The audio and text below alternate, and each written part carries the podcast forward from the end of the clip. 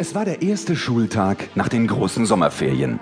Die gesamte Ferienbande war schon seit einigen Tagen wieder ins Internat zurückgekehrt, um sich, jeder auf seine Weise angemessen, auf das neue Schuljahr vorzubereiten. Bernd, früher genannt Beate, der sportliche Anführer der Ferienbande, hatte tagtäglich ein umfangreiches Fitnessprogramm absolviert. Waldlauf, Schwimmen, Rudern und natürlich Rumpfbeugen. Baul, das Gehirn der Ferienbande, hatte nicht nur den großen Brockhaus komplett auswendig gelernt und um einige neue Begriffe ergänzt, Ihm war es außerdem endlich gelungen, den steigenden Nukleophysingehalt bei einer dreifach gewarpten Drüsenbergschen Protonenkollision nachzuweisen. Billy, genannt Bröckchen, hatte mit schier unerschöpflicher Kreativität in der Internatsküche neue Rezepte ausprobiert und sich dann abends völlig erschöpft Pizza und Fastfood aus der nahegelegenen Stadt liefern lassen.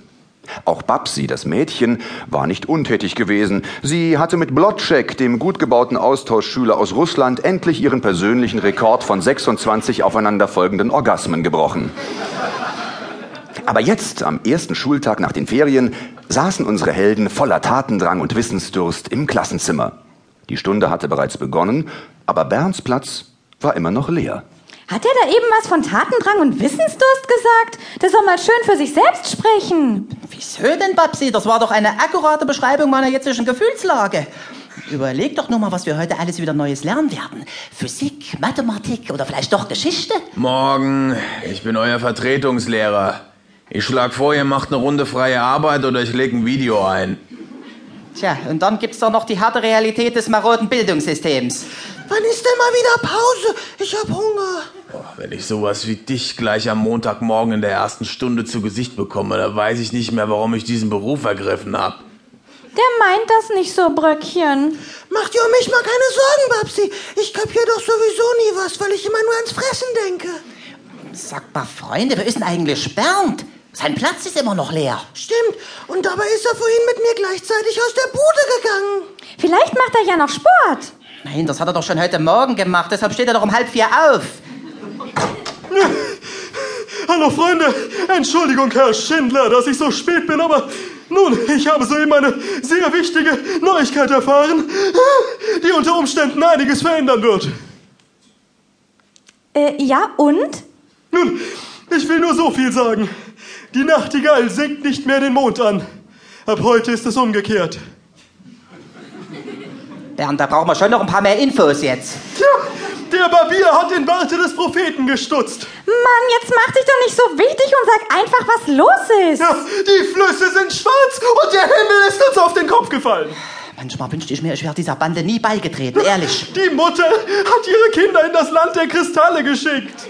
Bernd, früher genannt Beate. Wenn du jetzt nicht endlich sagst, was los ist, dann frisst du den ganzen Stapel Kreide hier und ich schieb dir das Lineal bis zum Anschlag hinten rein. Wer hat Sie eigentlich zum Pädagogen ausgebildet? Also gut.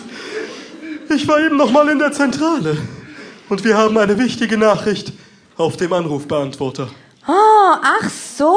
Und ich dachte schon, es wäre was Besonderes. Aber das ist doch was Besonderes, Babsi. Uns ruft doch sonst nie jemand an. Stimmt. Na ja gut, das können wir ja gleich in der ersten Pause abhören.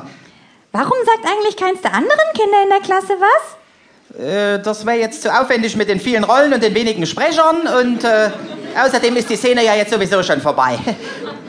Nach der Stunde, in der der Lehrer ausführlich über sein persönliches Alkoholproblem referiert hatte, traf sich die Ferienbande in der Zentrale.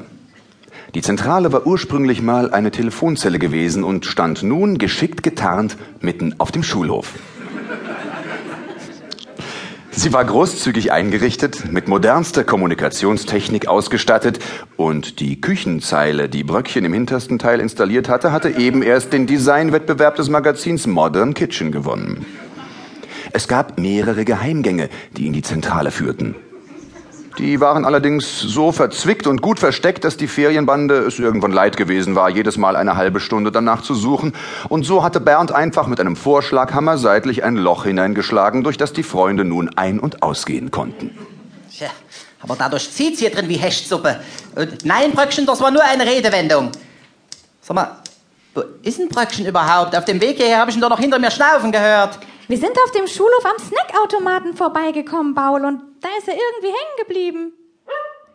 Ach ja, Bambi, ja.